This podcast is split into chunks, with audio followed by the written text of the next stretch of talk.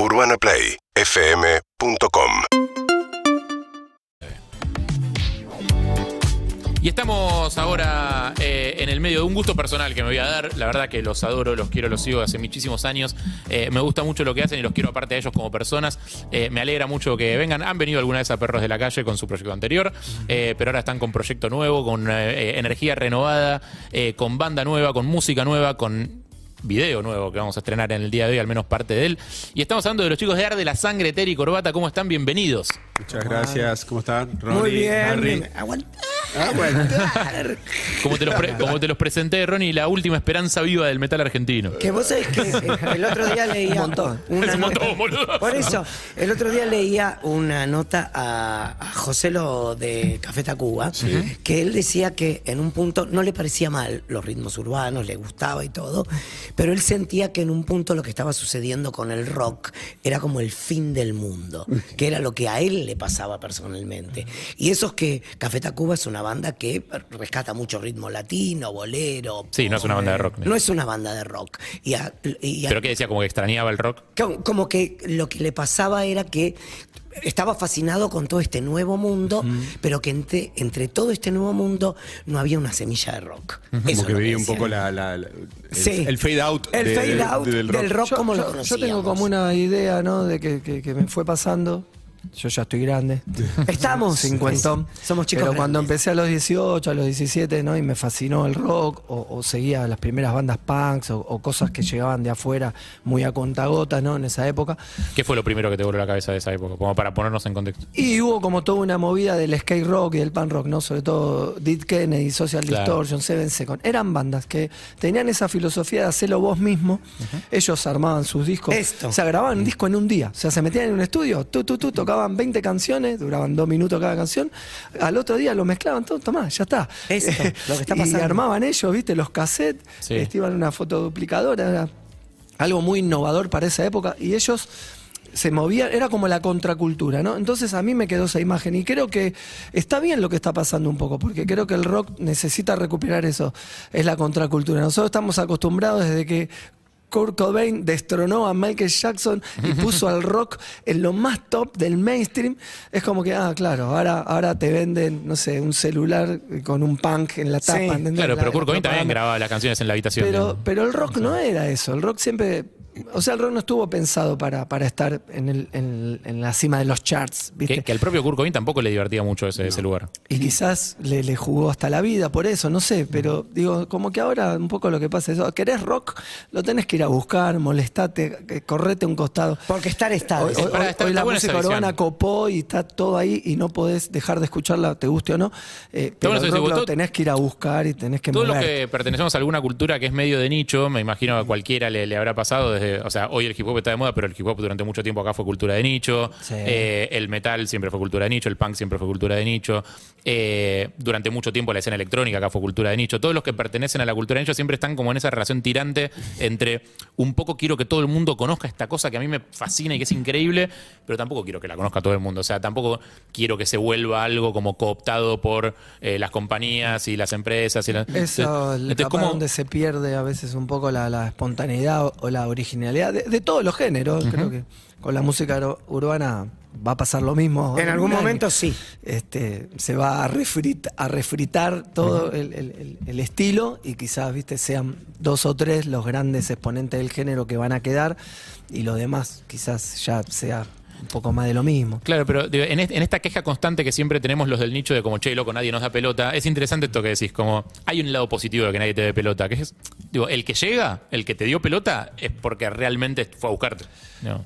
Y es que es así, qué sé yo, yo estoy, sigo con, con la frase, estoy viejo, entonces estoy como melancólico, pero íbamos a cemento, a volantear a la puerta, ¿entendés?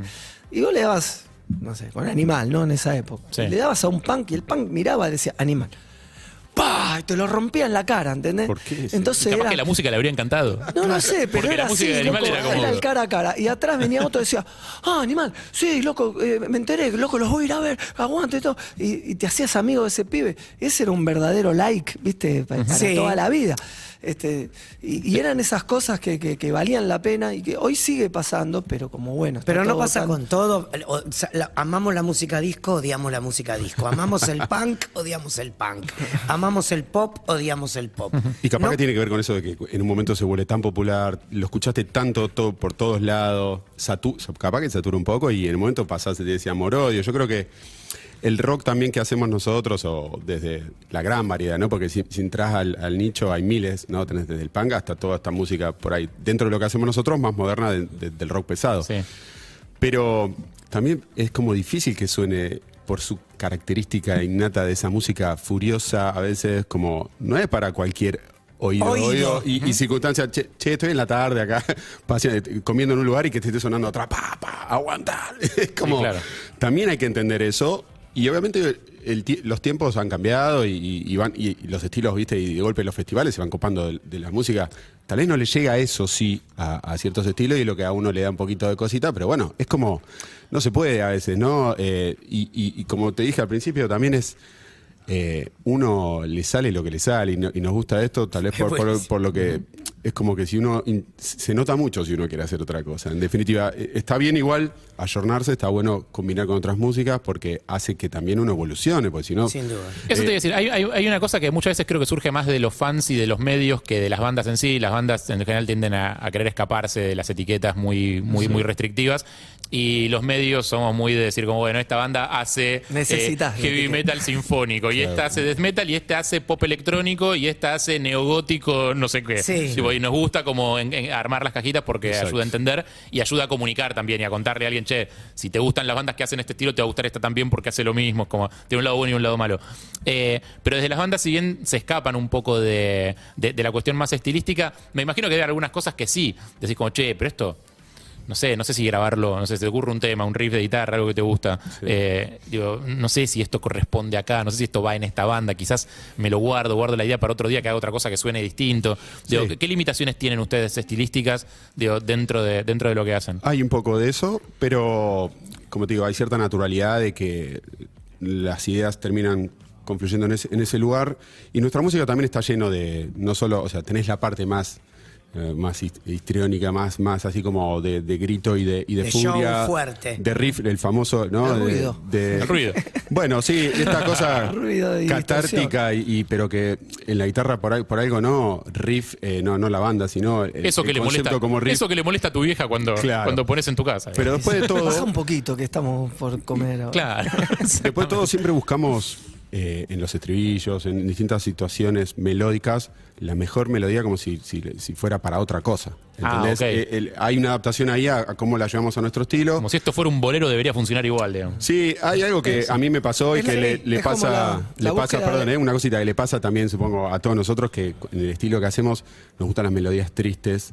No, yo de- de- me tengo un recuerdo desde muy chiquito. Acordes menores. a- escuchar, escuchar, prender la radio en mi, casa, Siempre. en mi casa nadie, exacto, en mi casa nadie, igual también hay de todo, pero en mi casa escuchaba sin que nadie escuchara, no sé, música clásica, porque había algo en esa in- esa intensidad armónica y en ese esa cosa intrincada que te viste como escuchás una sinfónica que te viste decís, "Ay, que- viste Sí. eh, no, no, Alguien- como la frase te cala. Claro, Sí, a mí me pasa con el tango.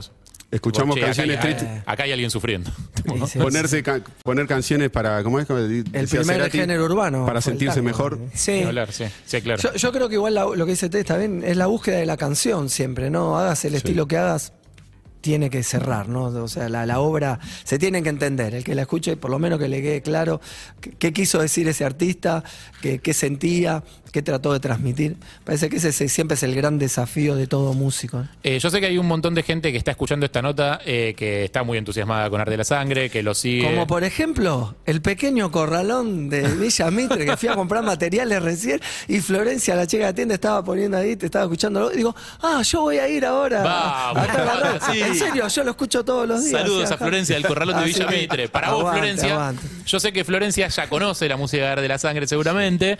eh, y, y, y probablemente lo siguiera a ustedes desde la época de carajo, probablemente te siguiera a vos corbata desde la época de animal, no lo sabemos, pero es gente que está ya Es fan familiarizada. tuya, es más fan tuya. eh. Probablemente esté familiarizada con el sonido, Bueno. con el sonido.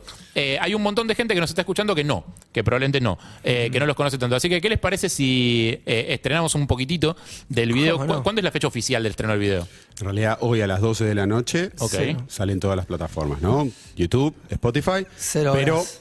dijimos, bueno, es un lindo momento para que también estrenar este tema acá. Bueno, Es la ¿qué, manija, qué les ¿no? parece si lo estrenamos y lo, lo mostramos y después seguimos charlando ¿Cómo eh, no? ya con eh, Un un, de- un poquitito de data sobre la mesa para toda la gente que quizás no los escuchó nunca? Este voy a hacer una pequeña intro, ¿no? Dale. Están escuchando lo más, creo, rabioso. Es un tema que, que salió hace muy poquito. Está- esto es un- vamos a sacar más temas en breve, pero esto es, como decía Ronnie, aguantá. Es como es. es- es- Dalo todo, dalo todo, ¿viste? No te guardes nada. ahí va. Escuchémoslo.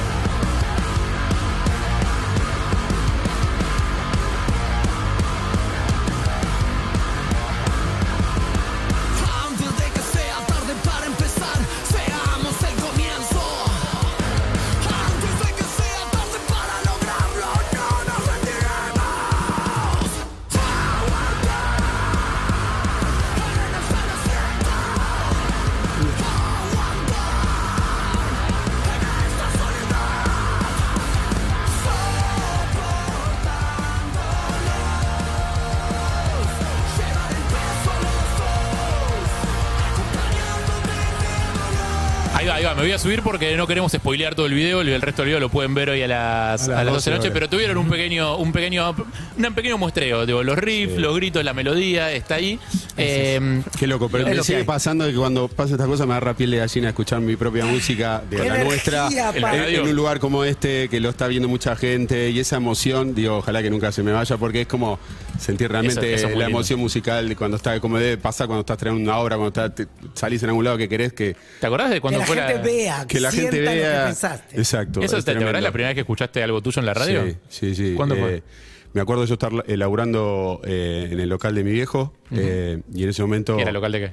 De joyería. Joyería. Yo soy grabador de joyas también, pero bueno, en ese momento no lo hacía eso y dejé de hacer ese, ese oficio, pero estaba laburando como todos los días y, y estaba la radiocito puesta ahí y, y me acuerdo en ese momento, bueno, Mario Pergolini era como también, si, si- si hacías rock o, o lo que fuera, era como el programa, ¿no? Que querías que tu música era el sueño del pibe, que, Sí, claro. que él hablara de, de tu banda, de, Era el que de te legitimaba. Que suene te legitimaba, era como. y todos ahí esperando, ¿viste? Che, a, la- a las 11 o 12 los va a estrenar, los va a estrenar el tema. Me acuerdo de lo primero de, de- creo que fue de carajo, que, fue- Sí, que- sí. o él pasó Sacate la mierda en ese momento. Sacate la mierda, claro. Y fue Sí, como escucharlo y, y encima arranca la guitarra y yo estaba ahí con, con mi viejo Munro, no creer. Y la emoción, y bueno, y em- es loco porque me sigue pasando eso, es, es muy lindo. ¿Y vos, Corba? Con animal, me Yo imagino. no recuerdo. Yo creo que fue también en esa época, bueno, la, la, la radio colega, esta Rock and Pop, era Rock and Pop, la, claro. la- la única oportunidad que teníamos los, los artistas. Tenías que tener también un sello, una compañía, alguien que te avale para poder conseguir esa nota. Y estaba la Heavy Rock and Pop los domingos a la noche. Con el ruso. bueno, con Sí. el ruso y nadie. Y la verdad que de escucharlo, viste, todos los domingos en mi casa, a estar ahí, estaba re nervioso. Y me acuerdo que el ruso en la previa, antes de salir al aire, nos agarró ahí en la puerta del estudio y dijo, loco, la música está re buena. No hablen. Pongan los temas. Cada vez que vaya a una No radio, tenía fe, no güey. hablen, no, digan nada. No la caguen. No la caguen. Obviamente hicimos todo lo contrario, ¿viste? Porque no podemos con nuestro ego, nuestro genio, y vos querés explicar todo. Decía, pero fue el mejor consejo hasta el día de hoy, inoxidable. Hermoso. Eh, pero estaba así, re, re nervioso. Eh, Pero bueno, nada, qué sé yo, creo que siempre es, es- es esta cosa de que cuando vos ya sacás y estrenás un tema, ya para el lo- afuera pasa algo re loco, ¿viste? Como que, que lo escuchaste 20.000 veces, lo grabaste, lo ensayaste, todo, pero cuando ya sentís que está en el contexto, es como que la canción No es te sorprende a vos también y la, por primera vez la escuchás como un oyente. Bueno, yo recomiendo mucho la experiencia de, de ver Arde la Sangre en vivo, así como recomendaba en su momento ver a Carajo en vivo, eh, porque la verdad que ustedes le ponen mucha cabeza al diseño de los shows, a la estética, a la imagen, al concepto, eh, y la verdad que es una imagen bastante potente. Yo creo incluso que eh, es un muy buen show para ir a ver si nunca fuiste a ver eh, música pesada. Eh, de- creo que en el cuando tocaron el Lollapalooza ustedes, con Carajo, Sí. eh, pasó algo de eso. Un montón de gente capaz que ha ido a ver bandas de pop, otros estilos, eh, se encontró con eso y fue como, wow, ok.